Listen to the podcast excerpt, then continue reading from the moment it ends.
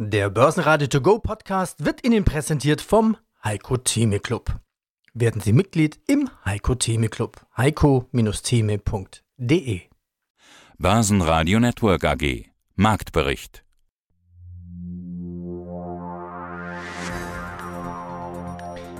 Schon wieder ein Börsentag rum. Bankenrun und Vertrauensverlust sind ein Albtraum von Bankenchefs. Für mich bleibt eine Kernfrage, die ich gerne allen erfahrenen Experten stelle. Guten Morgen, mein Name ist Ufuk Beudak. Ich bin Fondsmanager bei der Lois AG.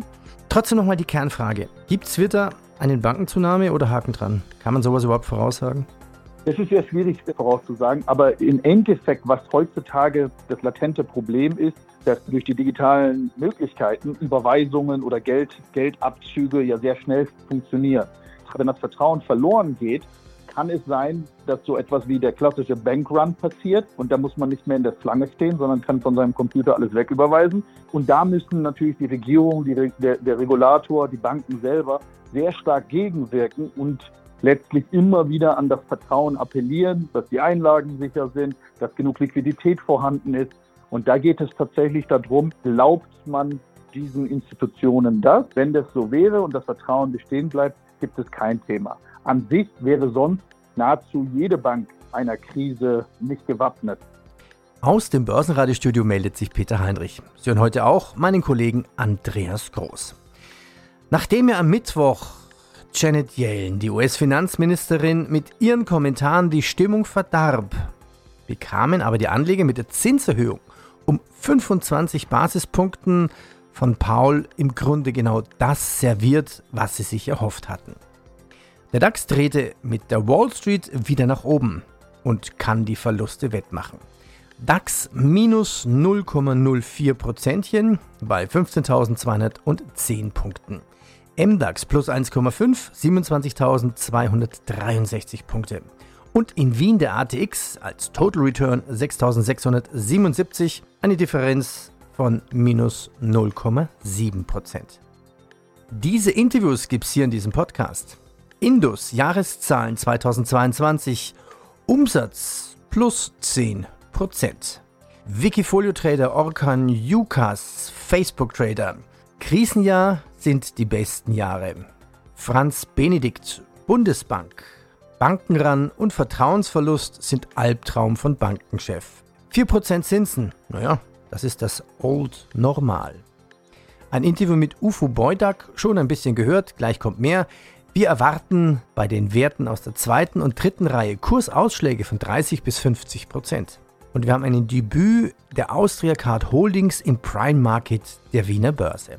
Zudem ein Interview zu den Jahreszahlen von LPKF Laser.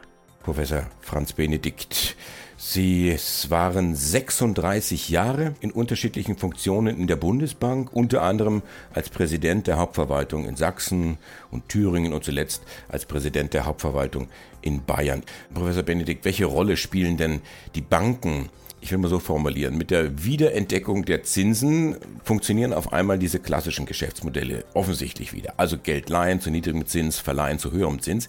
Wir haben jetzt aber auch die Tage gelernt, dass falsches Fristenmanagement sehr schnell zu Problemen führen kann. Wenn also zu viele Kunden einer Bank an ihr Geld wollen, dann müssen unter Umständen, wie im Silicon Valley passiert, langfristig angelegte Gelder zu schlechten Konditionen verkauft werden. Und dann reicht das Geld Immer noch nicht. Es kommt Unruhe auf, es kommt Panik auf, es kommt zum Bankrun. Dieser Bankrun, ist das der Albtraum eines jeden Bankchefs? Das ist zweifellos der Albtraum. Also zunächst mal ist es absolut richtig, dass natürlich diese Zinswende die Bankenlandschaft insgesamt vor große Herausforderungen gestellt hat. Das ist aber jetzt nichts Neues. Ich darf darauf hinweisen, dass wir in unserem Finanzstabilitätsbericht letztes Jahr schon darauf hingewiesen haben, dass das sicherlich sehr, sehr sportlich wird für die Banken, dass sie also Abschreibungsbedarfe, Wertberichtigungsbedarfe haben auf ihre Eigenbestände, auf ihre Anlagen. Jetzt muss man aber Sie sprechen auch ganz allgemein von allen Banken. Also ich glaube, wir müssen schon mal unterscheiden. Die Situation bei der Credit Suisse ist eine ganz andere als bei den restlichen Banken. Da haben wir seit Jahren ein Missmanagement. Da ist jetzt sozusagen mit der Zinswende, das war jetzt noch das Add-on, das also die Credit Suisse dann letztendlich zum endgültigen Scheitern gebracht hat. Außerdem muss man auch die Situation der US-amerikanischen Banken ganz klar unterscheiden von unseren Banken. Die Liquiditätsvorkehrungen, die Eigenkapitalausstattung der europäischen und deutschen Banken, also die regulatorischen Anforderungen sind hier ganz anders als beim Gros der amerikanischen Banken. Übrigens ist es auch ein Ergebnis der Trumpschen Politik. Er hat nämlich die regulatorischen Anforderungen für Banken unter 250 Milliarden deutlich erleichtert. Und das Ergebnis sehen wir jetzt mit der Silicon Bank. Ja. Die Liquiditätsanforderungen, die wir in Europa haben, haben das Gros der amerikanischen Banken, und das sind ja vor allen Dingen die Regionalbanken, nicht. Streng reguliert in Amerika sind im Prinzip nur die acht Großbanken. Der Rest, ich, wie sie jetzt in Amerika mit Silicon Valley Bank, wäre in Europa und in Deutschland nicht möglich, weil wir vor allen Dingen ganz klare Anforderungen an das Liquiditätsmanagement der Banken haben und auch die Eigenkapitalausstattung ist anders. Die europäischen und deutschen Banken dürften gar nicht so viele langfristige Anlagen tätigen, wie das jetzt in Amerika der Fall ist. Außerdem, was bei uns noch hinzukommt, dass jetzt diese Verluste, diese Kursverluste bei den Eigenbeständen, wir nennen das das sogenannte Depot A, also diese Kursverluste, die aufgrund der Zinssteigerungen jetzt eingetreten sind, die müssen bei uns jetzt schon wertberichtigt werden. Also wenn die Banken verkaufen müssten, wenn sie also Notverkäufe tätigen müssten, würden sie keine zusätzlichen Verluste realisieren. Ganz anders war es ja bei der Silicon Valley Bank. Die hatte ihre Papiere zu 100 Prozent bewertet und erst als sie es verkauft haben, hat sie gemerkt, welche Abschläge sie hinnehmen muss. Das wäre bei uns so nicht der Fall. Also der Unterschied zwischen den europäischen und deutschen Banken auf der einen Seite und der, dem Gros der amerikanischen Banken ist schon sehr, sehr signifikant. Und deshalb würde ich jetzt nicht davon sprechen, dass wir irgendwelche Krisenerscheinungen in Deutschland oder in Europa haben. In der Tat ist es so, dass der Sparkassenpräsident hat ja vor kurzem bekannt gegeben, dass die deutschen Sparkassen momentan 8 Milliarden mehr berichtigen müssen auf ihre Eigenanlagen. Auch der Genossenschaftsverband hat das mitgeteilt. Aber das ist alles im Rahmen der guten Eigenkapitalausstattung, die diese Banken haben, alles abzufedern und aufzufangen das Kapital jetzt insgesamt natürlich neu bewertet wird. Ich gehe schon davon aus, dass jetzt Banken aufgrund auch der schwierigeren konjunkturellen Situation bei der Kreditvergabe etwas vorsichtiger werden. Das kann natürlich durchaus sein, dass einzelne Unternehmen, dass die vielleicht schwieriger an Fremdmittel kommen, an Kredite kommen.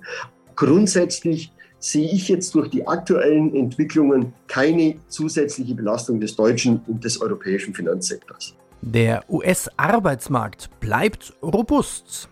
Die Citigroup stuft den europäischen Bankensektor herunter, Commerzbank minus 2,5 Prozent.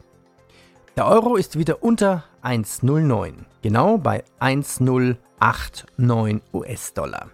Der große Gewinner der Fettentscheidung ist Gold. Gold geht in Richtung 2000, Gold steht jetzt bei 1993. Mein Name ist Johannes Schmidt und ich bin der Vorstandsvorsitzende der Indus Holding AG. Herr Schmidt, Andi Groß aus dem Studio des Börsenradio. Wir sprechen über das Jahr 22 und ich festgestellt, wir haben uns exakt vor einem Jahr getroffen zu den 21er Zahlen, also am 23. März 2022. Und damals sagten sie, das Jahr 21 war für Indus ein Wechselbad der Gefühle. Gut, Wechselbäder sollen ja gesundheitsfördernd sein. Wie war 2022? Das wollen wir jetzt gemeinsam klären. Kurz der Überblick. Umsatz gesteigert um 10,4 Prozent auf 1,8 Milliarden. EBIT Vorwertminderungen 8,4 Millionen und damit über Vorjahr Nachsteuerergebnis negativ die Dividende 80 Cent, so zumindest der Vorschlag. Lassen Sie uns ganz kurz aufteilen. Neu, alt, organisch, anorganisch. Es ist ja ziemlich umfangreich, worüber Sie berichten. 45 Beteiligungen mittlerweile. Wir haben durchgezählt. Also die Neuerwerbe aus dem Jahr 22, Heibert Schröder, Held, sowie aus dem Jahr 21, Virus, Flaco und Teclament. Was haben die denn zum Wachstum beigetragen? Ja, wir haben in den fortgeführten Bereichen ja insgesamt ein Wachstum von 10,4 Prozent, wobei der organische Anteil 8,3 Prozent ist. Wenn wir nur die Neuakquisitionen betrachten, sind es weitere 5 Prozent. Dabei müssen wir aber beachten, dass wir ja auch im Vergleich zum Vorjahr bei der Visa Blaster noch eine Endkonsolidierung hatten, sodass per Saldo das anorganische Wachstum bei 2,1 Prozent gelegen hat. Danke für die Einordnung. Das ist ja durchaus nicht ganz trivial. Sie kaufen unterm Jahr, Sie verkaufen. Teilweise geht es dann auch quasi über den Jahresabschluss äh, drüber.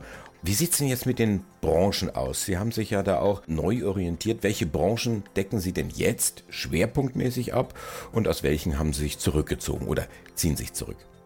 Wir haben mit unserem Strategieupdate Parcours Perform, das wir ja im Dezember 2022 publiziert haben, ja ganz klar fokussiert auf die technologieorientierte Industrietechnik. Das heißt, wir haben unsere Aktivitäten ab Beginn 2023 aufgeteilt in drei Segmente Infrastructure, Engineering und Materials. Und damit haben wir uns zurückgezogen aus dem Bereich Fahrzeugtechnik. Das Segment Fahrzeugtechnik gibt es nicht mehr in der neuen Struktur. Und wir haben die Aktivitäten, die wir bisher in einem separaten Segment Medizin und Gesundheitstechnik geführt haben, jetzt dem Segment Materials zugeordnet, aber auch mit der klaren Ansage, diese Unternehmen passen gut in dieses Segment Materials, weil sie einfach eine hohe Materialkompetenz haben. Wir wollen aber strategisch in dem Bereich Medizin und Gesundheitstechnik nicht mehr durch Neuakquisitionen weiter wachsen. Also die klare Aussage, Fokus auf die Industrietechnik, das ist der Bereich, wo Indus immer schon stark war. Das ist der Bereich, wofür Indus auch im Kapitalmarkt immer gestanden hat und darauf der ganz klare Fokus für die nächsten Jahre. Das Börsenradio Nummer 1. Börsenradio Network AG. Ja, herzlich willkommen zu diesem Podcast auf der Invest aufgezeichnet 2023. Orkan, was du magst bei Wikifolio, kommen wir gleich drauf. Wie findest du die Invest besucht? Ja, ganz ehrlich muss ich sagen, also Freitag war ich so ein bisschen erstmal gedacht, hey, wo sind die erstmal alle ein bisschen? Dann kamen auch gut Leute. Aber ich muss sagen, heute am Samstag, heute Morgen stand ich auf und schaute raus aus dem Hotelfenster und habe gedacht, was ist da los? Riesen Menschentrauben alle wollen jetzt gucken, was ist los, was für ein Investment gibt es, welche Möglichkeiten. Also heute muss ich sagen, der Samstag sprengt nochmal den Freitag. Das stimmt. Orkan, was magst du persönlich, beruflich? Also ich selber bin Senior Portfolio Manager und bin seit über 20 Jahren an der Börse, auch selbstständiger Trader und ja, das ist mein Job. Okay, das heißt, wir können uns nicht nur über Wikifolio unterhalten, sondern alle Themen quasi. Über alle Themen. Ich habe mal früher Musik noch produziert und alles, also ganz früher. Aber ja. wir können uns nicht über das Wikifolio unterhalten, wir können uns über vieles unterhalten. Okay, na, wir haben schon vorhin gerade über Mikrofone diskutiert hier. Wir haben ein rote Mikrofon, du liebst Sennheiser oder zumindest von früher. Ja, was sprechen wir rein in das rote Mikrofon? Stellen wir uns dich erstmal vor, fangen wir mit Wikifolio an. Du bist der Facebook-Trader. Der Name deines Wikifolios heißt Anlegerliebling. Und als ich mir das angeguckt hatte, war ich überrascht, dass du so wenig Titel in deinem Wikifolio hast. Stellst du relativ schnell viel glatt? Ich sag mal, das ist sehr aktiv gemanagt, das hast du gut erkannt. Ich bin nicht ständig voll investiert. Ich bin auch mal manchmal voll in Cash. Und ich habe bei Aktien eine Halter oder Dauer. Das kürzeste ist äh, eine Woche und das längste liegt bei sechs Wochen je Titel. Warum bist du so aktiv? Okay, man braucht natürlich Zeit, man braucht das Wissen, aber wie ist deine Strategie? Ja, meine Strategie ist rein saisonal und rein statistisch. Das bedeutet, ich gehe jetzt nicht hin und sage, da ist der Hype. Ich gehe jetzt nicht hin und sage, ach, die sind gut aufgestellt, die sind unterbewertet, das ist der nächste Hype. Nein, bei mir ist es so, hm, ich habe eine selbst entwickelte Strategie zu dem Thema. Ich gehe nach Statistiken. Ja, man kann ja auch statistisch sagen, ist der Samstag voller als der Freitag als Beispiel, die letzten 20 Jahre, dann weiß man es. Es gibt sowas für den S&P, es gibt sowas für den DAX und so weiter. Das lasse ich damit einfließen. Und vor allem bei den Aktien nutze ich die Saisonalitäten. Das bedeutet, es gibt ja Erdbeersaison. Es gibt ja eine Spargelsaison. Ja, es gibt ja zum Beispiel, wenn man Urlaub fliegt, da weiß die Fluggesellschaft, jetzt ist Urlaubssaison, wir heben die Preise an. Und so eine Saisonalität gibt es auch in Aktien. Wir haben dafür eine Software, wir haben Datenbanken mit bis zu über 100 Jahre Daten, also für die Indizes. Und wir können dann was alles nachverfolgen und filtern. Und dann bin ich immer nur in der saisonal stärksten Phase in einem Large Cap zu 99 Prozent investiert. Das heißt, das Ding ist auch dadurch aktiv gemanagt. Dadurch mache ich im Jahre 2022 eher neue Hochs als neue Tiefs, weil ich ständig die Position wechsle und tausche. Die VW-Dachgesellschaft Porsche SE will ihren durch den Porsche-Börsengang angehäuften Schuldenberg im Jahresverlauf leicht abbauen. Von 6,7 Milliarden auf 5,7 Milliarden. Heidelberg Zement, also neuerdings Heidelberg Materials, will 20 Cent mehr Dividende bezahlen, rauf auf 2,60 Euro. Der Bau Softwareanbieter Nemetschek schießt an die MDAX-Spitze. Der Umsatz soll ab 2024 wieder zweistellig zulegen. Aktie plus 16 Prozent. Mein Name ist Christian Witt, ich bin CFO von LPKF Laser Electronics. Und ich bin Andi Groß, Börsenradio. Wir schauen uns gemeinsam an die Zahlen zum Geschäftsjahr 2022. Der Umsatz steigt um etwa 30 Millionen, auf jetzt 123 Millionen. Solar und Amerika da habe ich auf den ersten Blick die größten Steigerungen gesehen. Ist das so oder was sehen Sie auf den zweiten Blick? Wir sind in den meisten Geschäftsbereichen gut gewachsen und sind sehr auch sehr froh drum. Im Solarbereich konnten wir uns ganz klar erholen indem wir nicht nur Aufträge aus dem Jahr 2021 noch ausliefern konnten, sondern auch hier wieder deutliche Zugewinne und Auslieferungen mit unserem wichtigsten großen globalen Kunden voranbringen konnten. Das haben wir 2022 begonnen und werden wir auch in diesem Jahr erfolgreich fortsetzen. Wie ordnen Sie denn den Gesamtumsatz von den 123 Millionen jetzt ein? Wenn ich so die Jahre bisschen Revue passieren lasse, da gab es mal Corona, dann Krieg Ukraine und es gab das Jahr 2019. Nur da war es außergewöhnlich und außergewöhnlich mehr. Wenn man das mal im zeitlichen Zusammenhang be betrachtet, ist das durchaus interessant. Im Jahr 2019 haben wir 50 Prozent unseres Umsatzes mit zwei Kunden gemacht. Heute spielt einer von diesen Kunden keine große Rolle mehr weil er einfach in diesem Bereich, wo wir sehr viele Anlagen in ihn absetzen konnten, nicht mehr weiter investieren muss. Da ist er voll investiert. Und auf der anderen Seite haben wir es aber geschafft, bei dem zweiten großen Kunden äh, hier nicht mehr in dem Bereich nur an einen Kunden zu liefern, sondern an verschiedene Kunden zu liefern, also unsere, uns zu verbreitern. Und in allen anderen Bereichen mit den vielen kleinen und mittleren Kunden haben wir es geschafft, unser Geschäft in dieser Zeit auszubauen. Und das ist eine sehr gute Botschaft, denn zwischen dem Jahr 19 und dem Jahr 22, da liegen zwei Jahre Corona äh, und da liegt ein Jahr Ukraine-Krise. Und wir haben es trotz dieser eher schwierigen globalen Bedingungen geschafft, dass wir in den Geschäftsfeldern wachsen konnten. Und das ist für mich sehr positiv. Sehen wir uns die Ergebnissituation an. EBIT knapp 7 Millionen, aber dann der Überschuss nur noch in Anführungszeichen 1,7 Millionen. Wie kommt dieser relativ große Unterschied zustande? Der Unterschied kommt dadurch zustande, dass wir aufgrund einer IFS-Vorschrift unser Deferred Tax Assets teilweise abwerten mussten. Und das hängt nicht damit zusammen, dass unsere Erwartungen für die Zukunft hier nicht solide und gut und positiv wären, sondern dadurch, dass wir in diesen drei Jahren 2021, 2022 in unserem deutschen Entity kumuliert keine Gewinne gemacht haben, sieht IAS vor, dass wir dem, nach einem entsprechenden Accounting-Standard hier dieses Deferred Tax Asset nur noch in einer begrenzten Höhe werterhaltend darstellen dürfen, unabhängig von unseren zukünftigen Erwartungen. Das ist der Grund, warum wir hier einen entsprechenden Steuereffekt in der Bilanz haben. Wir gehen davon aus, dass unsere Verlustvorträge werthaltig sind und dass wir in Zukunft gut nutzen können, um entsprechende Gewinne ohne oder mit geringerer Steuerbelastung einfahren zu können. Wenn wir eh schon bei den Ausblicken sind, tja, was macht man jetzt an den Börsen? In welche Aktien investieren Sie nun? Gut, als erste Prämisse ist das Wichtigste, dass wir das Inflationsthema in den Griff bekommen. Das heißt, wenn die Inflationsraten jetzt für März, April, Mai weiter nach unten zeigen sollten, gibt es schon mal eine Entspannung. Weil die große Sorge ist ja, dass die Inflation hoch bleibt und die Notenbanken noch stärker die Zinsen erhöhen müssen, um uns dann de facto in eine Rezession hinein zu befördern. Also sozusagen das Soft Landing, wovon ja immer wieder gesprochen wird, gerade noch hinzubekommen, dass das nicht funktioniert. Gehen wir davon aus, dass es auch hier mal eine Normalisierung geben wird, dass das Inflationsthema eigentlich sich beruhigt, dann spricht vieles gerade für Werte aus der zweiten und dritten Reihe, weil die in diesem Unsicherheitsumfeld, was wir zum jetzigen Zeitpunkt haben, einen enormen Discount zu den großkapitalisierten Unternehmen haben. Weil der Kapitalmarkt natürlich denkt, es ist ein unsicheres Umfeld, wir positionieren uns in vermeintlich defensive Werte. Und da haben Sie die Klassiker wie eine Nestle beispielsweise, die eigentlich so als Market Proxy recht stabil und solide funktioniert.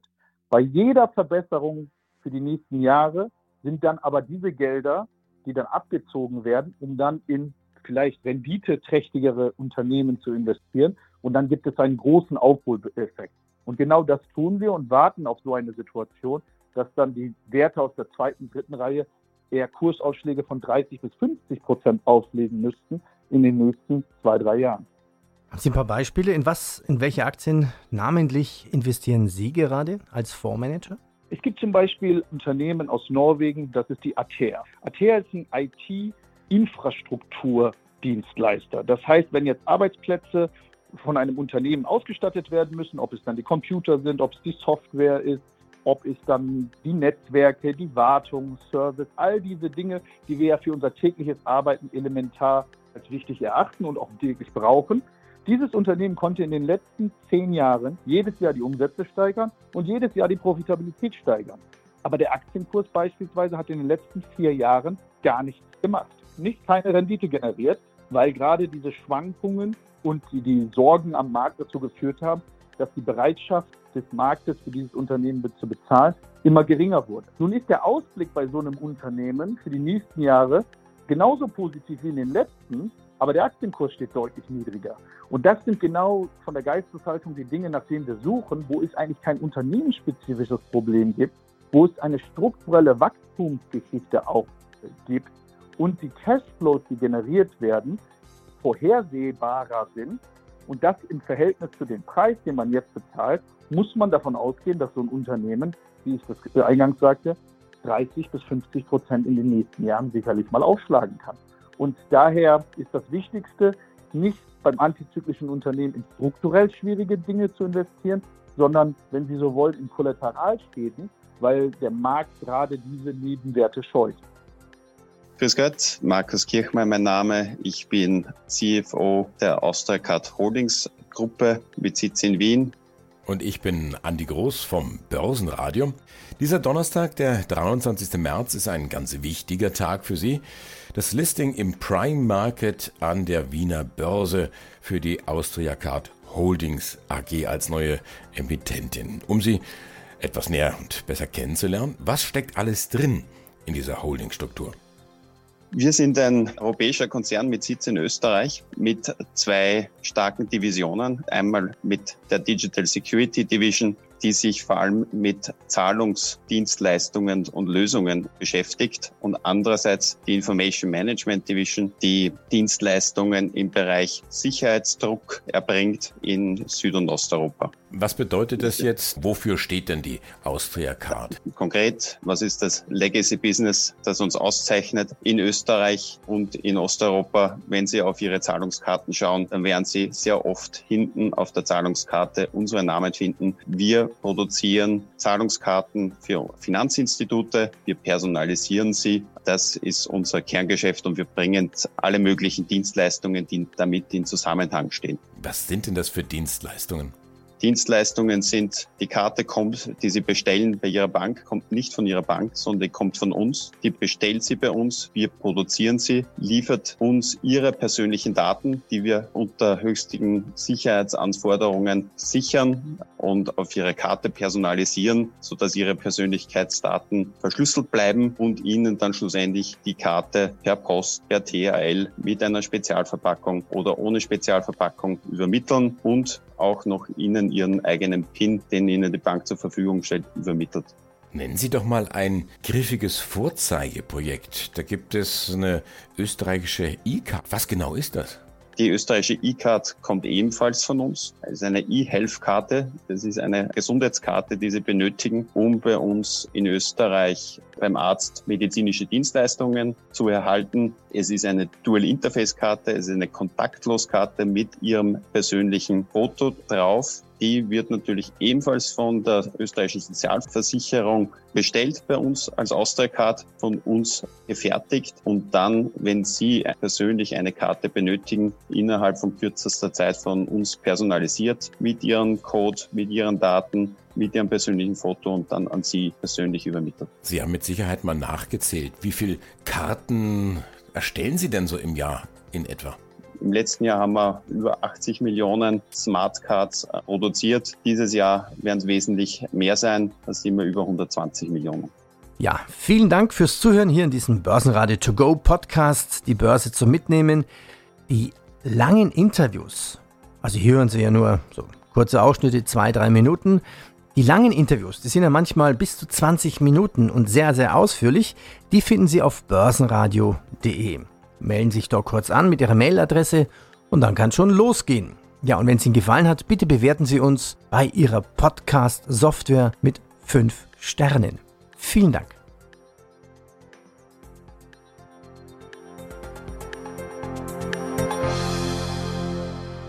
Börsenradio Network AG Marktbericht Der Börsenradio To Go Podcast wurde Ihnen präsentiert vom Heiko Theme Club. Werden Sie Mitglied im Heiko Theme Club. heiko-theme.de